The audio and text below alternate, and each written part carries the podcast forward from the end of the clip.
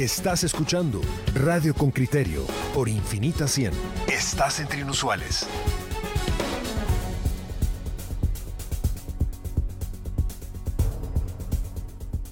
Son las 7.55 de la mañana y ya están acá los candidatos a diputados que hemos invitado para conversar en esta ocasión. Se trata de dos integrantes de los listados del partido Fuerza. Alexander Escobar, que ocupa la segunda casilla del departamento de Guatemala y Cristian Pineda, que es el segundo en la casilla nacional. Partido Fuerza, ¿quién es? cómo ha participado y quiénes han formado parte de sus filas. Escuchemos porque Henry Bean responde a esas preguntas. El informe de Henry Bean, reportero con criterio. El Partido Fuerza es la organización política con menor representación en el Congreso de la República. Solo cuenta con Raúl Romero como diputado, quien públicamente comentó que no fue invitado a la Asamblea de Nominación de Candidatos para el actual proceso electoral. Romero, como representante del partido durante la actual legislación, se mostró a favor de la pena de muerte. Incluso presentó una iniciativa de ley para que la discusión regresara al Congreso. Entre sus últimos proyectos también impulsó un documento para que ciudadanos y policías no fueran procesados si en su defensa mataban a otra persona. Primero lo hacemos porque lamentablemente el Estado pareciera que no está cumpliendo con su deber que está establecido en el artículo 1 de garantizar la vida y la seguridad de los ciudadanos. Pareciera que el sistema de justicia estuviera más protegiendo al delincuente que a las víctimas. Eh, también la Corte de Constitucionalidad, como todos sabemos, eh, recordamos, eh, lamentablemente sacó una resolución en la que dice que la pena de muerte ya no es aplicable, cosa en la que yo particularmente no estoy de acuerdo. Pero sí creo que en todo caso debemos reformar el Código Procesal Penal para garantizar el derecho al ciudadano de su legítima defensa. Fuerza tiene un binomio presidencial cuestionado. Los candidatos presidenciales de la organización política son Mauricio Radford y Manuel Abundio Maldonado. Radford enfrentó un proceso penal por anomalías en un contrato a la empresa Easy Marketing por 868 millones de quetzales para emitir el documento personal de identificación. Sin embargo, se dictó falta de mérito. No obstante, en febrero de este año, tras recibir sus credenciales como candidato, se giró una solicitud para retirarle la inmunidad por supuestamente colaborar con la alteración del acta de una asamblea del partido para postular candidatos a diputados en 2015. En su caso, la Corte Suprema de Justicia rechazó la solicitud de antejuicio Manuel Abundio Maldonado, vicepresidenciable de la organización, fue condenado a dos años de prisión por haber creado plazas fantasma durante su administración en aeronáutica civil. Algunos de sus candidatos a diputados son José Israel Quesada, candidato a gobernador por Quiché a inicios de la administración de Jimmy Morales. Además, en 2015 fue aspirante a una diputación por el partido Todos. Asimismo, Osvaldo Reina Alvarado, quien fue integrante del Consejo Comunitario de Desarrollo en Huehuetenango. Henry Bin, Radio con Criterio. Así que está ya descrito quién es Fuerza. Acá están los dos candidatos, Alexander Escobar, él tiene estudios de Administración de Negocios, de Administración de Empresas y maestría por universidades eh, de Atlantic Internacional de, de Hawái y por la Universidad Internaciones. Él forma parte del Consejo Consultivo del RENAP y luego Cristian Pineda, que también se graduó de la misma universidad, Atlantic International University, y ha hecho una maestría ahí. Bienvenidos a Radio con Criterios, son... Eh, candidatos en, en, este partido Fuerza. Ustedes ya escucharon la discusión que teníamos acá, ese dilema que nos planteábamos y justamente en su partido se plantea lo mismo, personas que han sido condenadas y procesados por casos de corrupción. ¿Pueden volver a la administración pública o no? Imagínense si, son electos diputados, pueden llegar a tener esa, ese voto en una iniciativa de ley como la que fue planteada el año pasado, pero que no tuvo éxito. Alexander, arranque usted con su respuesta. Bien, buenos días por la invitación. Eh, es un placer para nosotros estar acá y que pues los radioescuchas estén sabidos de quién es Fuerza y cuáles son pues nuestras propuestas para el Congreso de la República. En base a la, a la pregunta, eh, discutíamos fuera de micrófono y, en el caso de, del ingeniero Mauricio Radford, él no ha sido condenado. O sea, es algo que hay que aclarar. Eh, no es por un tema tampoco de corrupción, sino que es por abuso de autoridad. Algo que, mm, que de hecho nosotros eh, dentro de nuestras propuestas legislativas em, tenemos a bien la creación de una ley de derecho administrativo que en el país no hay, tomando en cuenta que, que en muchos o la mayoría de, países del derecho administrativo. Em, esta, esta ley está creada, está, está en varios países, eh, incluso de Centroamérica, podemos hablar de, Costa Rica, eh, donde hay temas administrativos donde se dice debería, por medio de esta ley, se debería de, solventar mediante ese, esa ley y no judicializarlo para tratar de, hacerlo de la forma administrativa posible. Eh, Cristian, ¿qué, ¿qué aporta ideológicamente el partido Fuerza? Si yo tuviera yo sé que a veces esto es simple, pero si lo tiene que explicar más, explíquelo más. ¿Dónde pongo al partido Fuerza? ¿Es un partido de centro, de, izquierda, es liberal, eh, es de libre mercado? No sé, en ese espectro político, ¿dónde pondríamos a Fuerza y por qué? Bueno, el partido Fuerza es un, eh, un partido de derecha, de libre de mercado, y realmente estamos trabajando en cinco ejes principales. El principal de ellos es el crecimiento económico y generación de empleo. Adicionalmente a eso, el segundo eje estamos trabajando sobre lo que es la conservación y gestión del medio ambiente, el fortalecimiento de la seguridad y justicia, el desarrollo humano y social y como que si fuera poco, el fortalecimiento institucional. Son los cinco ejes sobre los cuales está basado el partido Fuerza. Y, o sea, ustedes se definen un partido de centro derecha o, de derecha eh, eh, que promueven eso. ¿Qué, aporta el partido Fuerza, Cristian, o, si usted quiere, eh, su interlocutor, Alexander, ¿qué, aporta el partido Fuerza que no aporten otros? ¿Por qué yo soy un ciudadano y digo, bueno, entre Fuerza y X, para no nombrar a otro, porque hoy estamos con Fuerza, ¿por qué les voy a votar a ustedes? ¿Qué, plus me dan? ¿Qué, ¿Qué me dan que no me den otros? Los mismos diputados malos, perdón, el mismo presidente con el mismo discurso, los mismos ejes del programa. ¿Cuál es su ventaja competitiva? Muy bien. Eh, quisiera yo arrancar con que el, inicio del proyecto se, empezó a, llevar a cabo, o sea, las estructuras de, desde el inicio no, eh, no contamos con ningún político tradicional, todos somos nuevos eh, participando en política, desde el candidato a presidente que, que de hecho se dio en una asamblea su nominación, eh, porque él es el, el, que inició el proyecto, el de la, el de la idea, de, a raíz incluso del, del, tema de RENAP. Él se dio cuenta de que la única forma de, cambiar y hacer las cosas diferentes es participando y, y, desde ese entonces se juntó con varios profesionales, con varios amigos, incluyéndome, donde me invitaron a formar parte de este equipo sin políticos tradicionales. Todos somos eh, absolutamente nuevos en, en, política y esa es parte de, los, de las fortalezas que tiene el proyecto, que no, no hemos participado anteriormente. Em, por supuesto que nos hemos capacitado en, en los últimos dos años, en, en mi caso muy particular. Eh, estuve, estudié una maestría, saqué una maestría en, en, la Escuela de Gobierno en Gestión Pública y Liderazgo. Eh, solamente estoy pendiente con mi monografía, pero ya todos los cursos los, los cerré, entonces nos hemos capacitado para poder gestionar y para poder llegar al legislativo con capacidad y poder hacer las cosas de una forma diferente. Cristian, decís que las personas son, son nuevas, o, Alexander dice que las personas son nuevas, pero en términos generales, em, yo recuerdo que cuando Mauricio Radford estaba a cargo del RENAP, cuando él era uno de, sus integrantes, había una gran cantidad de denuncias respecto a, mm, a hechos de corrupción adentro del RENAP entre otras cosas, por ejemplo, alquiler de, locales eh, sobrepagados. Em, digamos que no, no es justamente una persona nueva para la administración pública y no viene con, con los mejores antecedentes. ¿Por qué participar en un esfuerzo junto a él de este tipo? Bueno, recordemos de que como primer punto, el ingeniero Mauricio Radford no ha sido condenado, tal y como se explicó al inicio de esta conversación.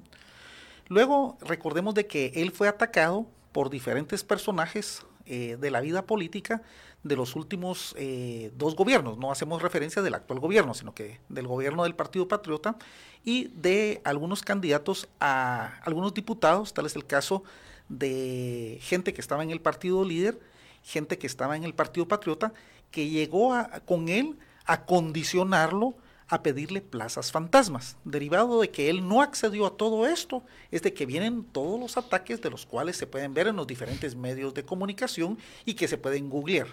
¿Y ustedes ven esos ataques como ataques espurios? Digamos, estas denuncias de, de los alquileres, de las remodelaciones a los locales, como ataques espurios, falsos.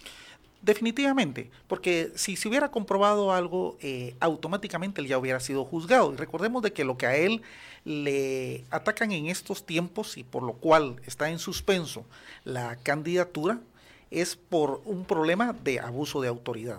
Eso no representa que él haya sido juzgado lo cual permite que pueda participar. Sin embargo, contestando su pregunta, ¿por qué él participa en una elección si él ya fue un funcionario público? Él participa en esta elección porque él tuvo una visión de país. Él tuvo una visión personal y llamó e integró a un equipo de personas que hoy por hoy tienen la capacidad de poder gobernar conjuntamente con él y de poder crear en el Ejecutivo, en el Legislativo y en el organismo judicial el porvenir de nuestro país. ¿Y, y en qué consiste esa capacidad real de, de poder eh, mejorar el porvenir del país? Como le dije, eh, automáticamente son personas que se han capacitado.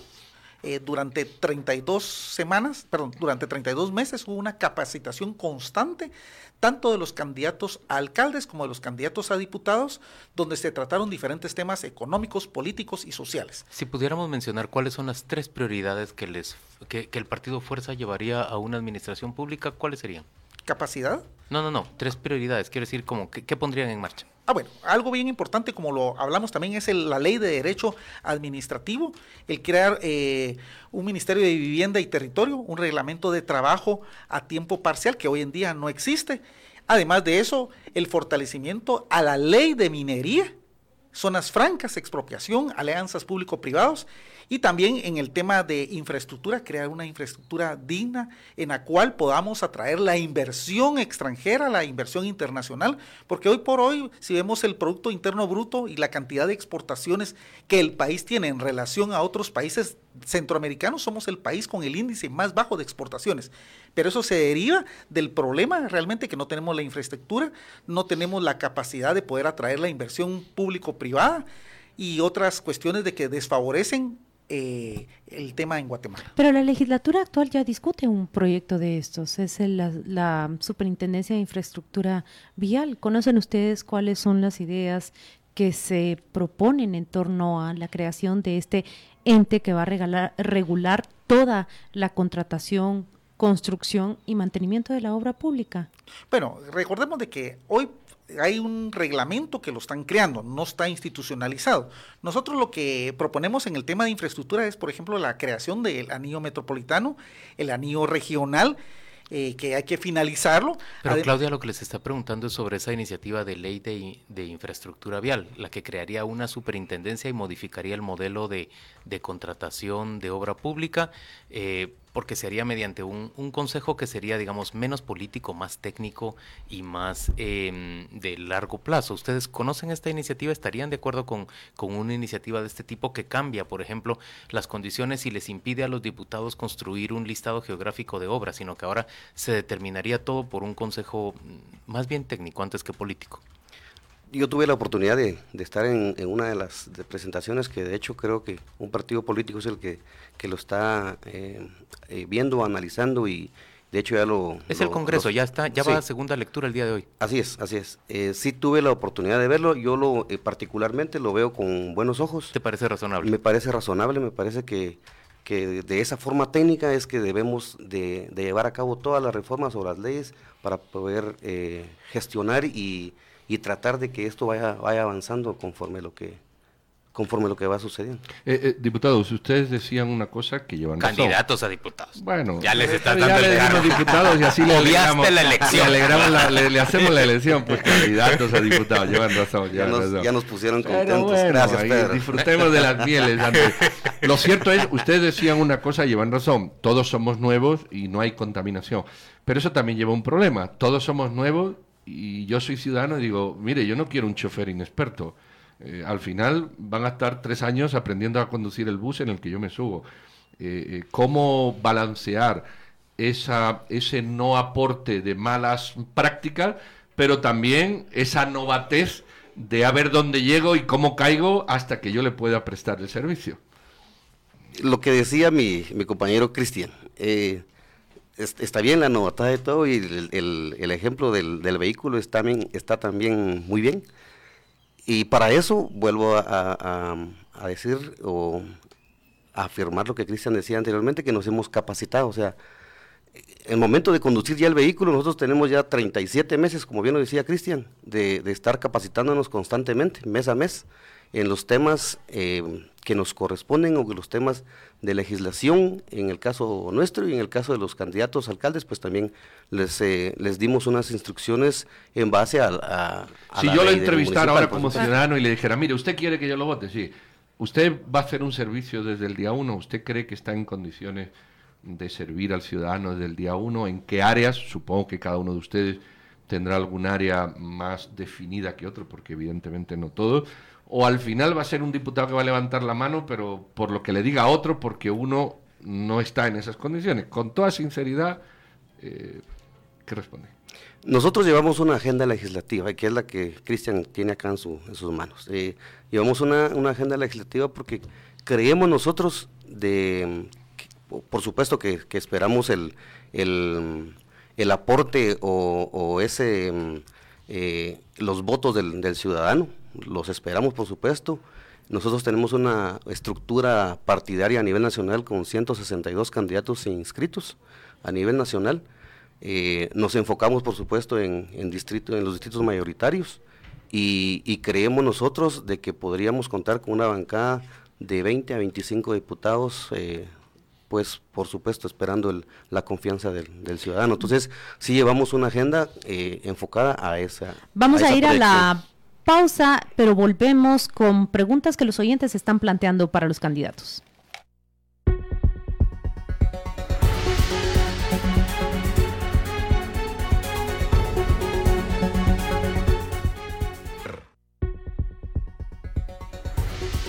Estás escuchando Radio con Criterio por Infinita 100. Que lo distinto te encuentre. Los oyentes lo piden que nosotros le consultemos a Alexander Escobar y a Cristian Pineda, candidatos a diputaciones por el partido Fuerza, que se pronuncien en torno a la lucha contra la corrupción, que se pronuncien en torno a CICIG. Dicho sea de paso, hago el paréntesis que el candidato Alexander sí ha dicho que la administración pública debe reservarse el derecho de admitir a personas que han sido condenadas por hechos de corrupción. Yo debo agregar que el vicepresidenciable del partido por el cual él compite fue con condenado, hallado culpable por la creación de plazas fantasmas mientras dirigió aeronáutica civil. Pero vamos a darle paso, puede comentar sobre esto Alexander, pero demos paso a esas preguntas de los oyentes. Cristian Pineda, CICIC sí, CICIC no, lucha contra la corrupción. Bueno, la CICIC recordemos de que es un ente internacional eh, que estuvo eh, viendo algunos temas netamente de eh, justicia en contra de la corrupción. Creemos de que traer de nuevo a la CICIC puede ser una CICIC completamente renovada, o sea, una entidad en... ¿Qué le renovaría? Bueno, definitivamente donde nosotros como guatemaltecos no perdamos la soberanía del país.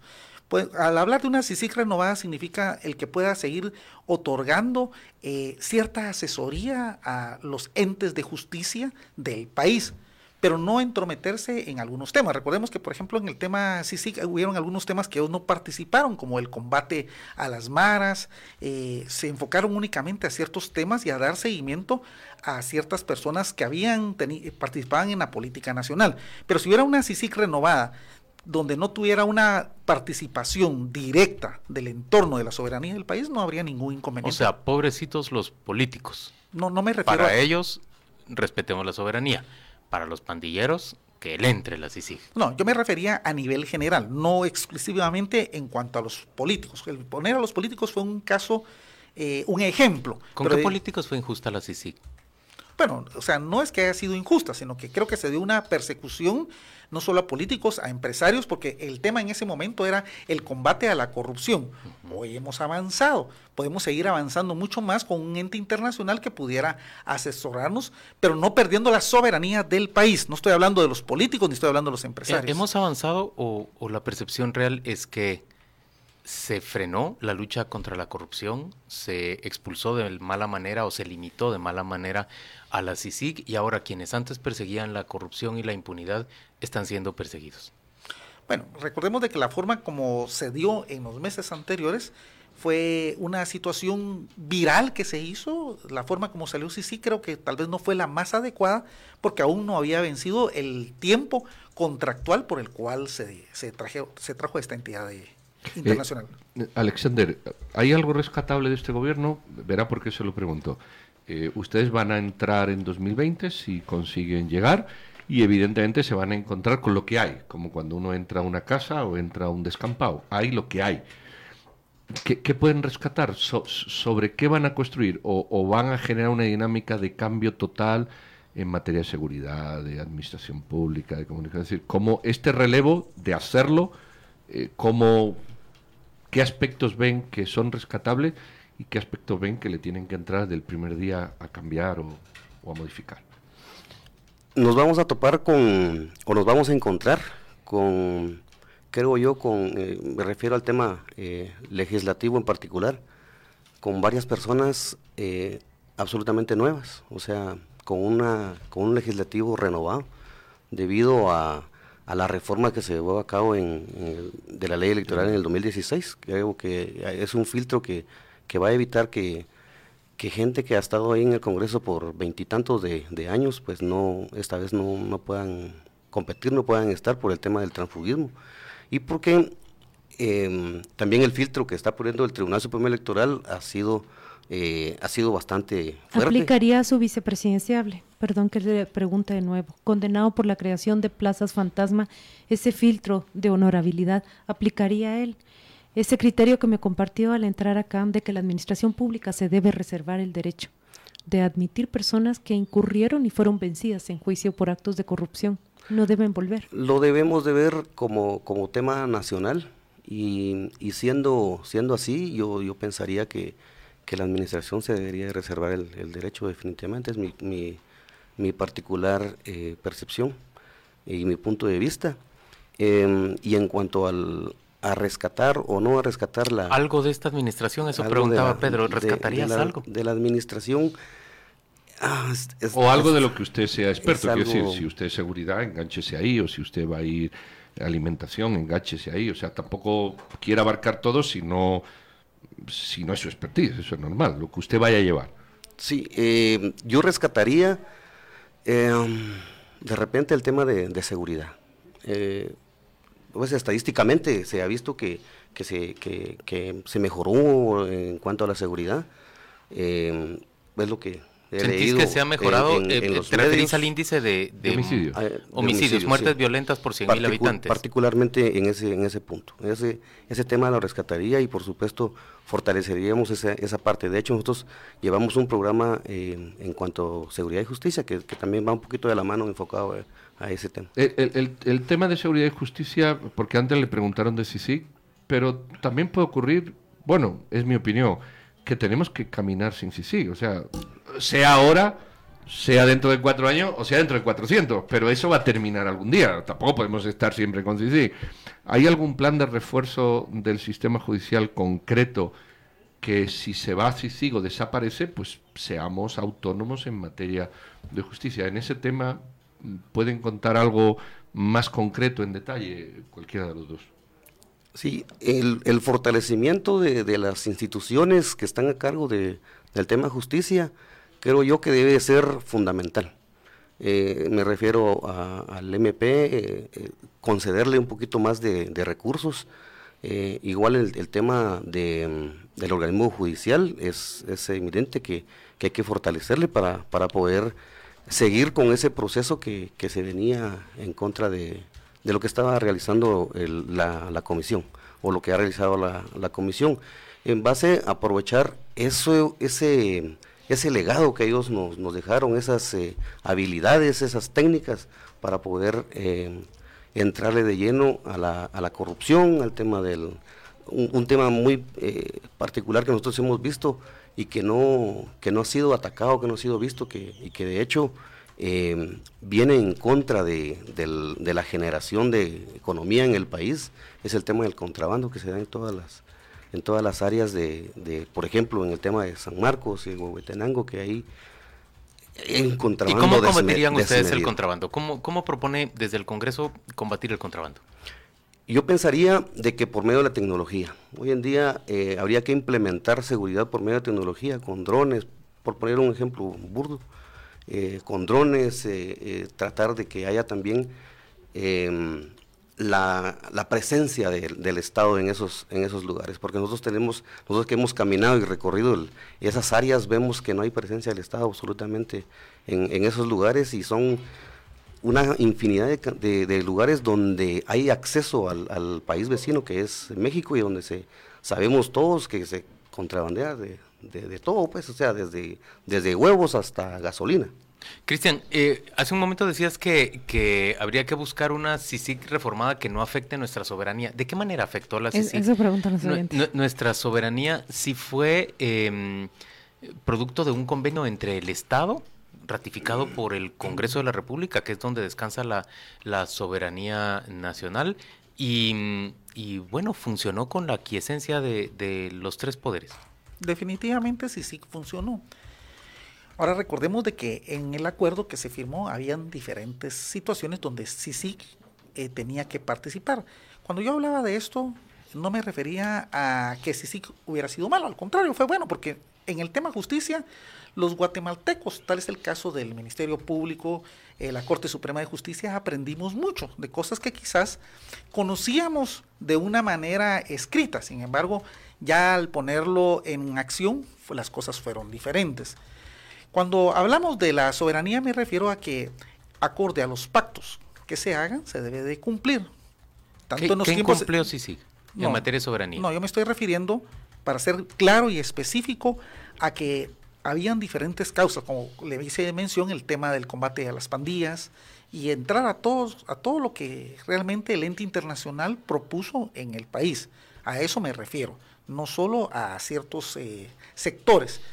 Y cuando hablamos de una CICIC reformada, pues la experiencia creo que fue muy buena en el país. Usted puede ver hoy en día las estadísticas de las personas que comparten que CICIC regrese. El ingeniero Mauricio Radford jamás se ha opuesto a que CICIC regrese. Al contrario, él habla de una CICIC reformada en beneficio de nuestro país y de los diferentes poderes del Estado que puedan salir beneficiados y sobre todo la población. Pero en concreto de violación de soberanía, entonces, nada. O sea, cuando hablé de violación, de, yo no hablé de violación de soberanía, sino que hablé, hablé en función de que debemos de mantener la soberanía de nuestro país. A eso me refería como guatemaltecos que somos. Por eso, y entonces, ¿de qué manera se violenta la soberanía con una comisión suscrita y, demandada por el Estado? Bueno, la violación entra si no se cumplen con los requisitos, con todo lo que se ha escrito en el cumplimiento de una firma del tratado que se hizo, ¿verdad? O sea, aquí tenemos que ser específicos. Que... O sea, solo quiero entender, tu punto entonces es que se viola la soberanía al no eh, perseguir a las maras. No. No. No sino que cumplir directamente con el mandato al que fue creada CICIC. Yo creo que tendríamos que escudriñar de una manera diferente todo Combatir cuerpos ilegales y aparatos clandestinos de seguridad. Por, supuesto, a eso me refiero. Muchas gracias a los dos candidatos a diputaciones. Ustedes conocieron hoy a Alexander Escobar, Cristian Pineda. Ellos están entre las primeras tres casillas, segundas casillas para ser precisos, Listado Nacional y Departamento de Guatemala. Muchas gracias por aceptar esta invitación de Radio con Criterio. Éxitos en la contienda electoral. Muchas gracias a los tres. Gracias.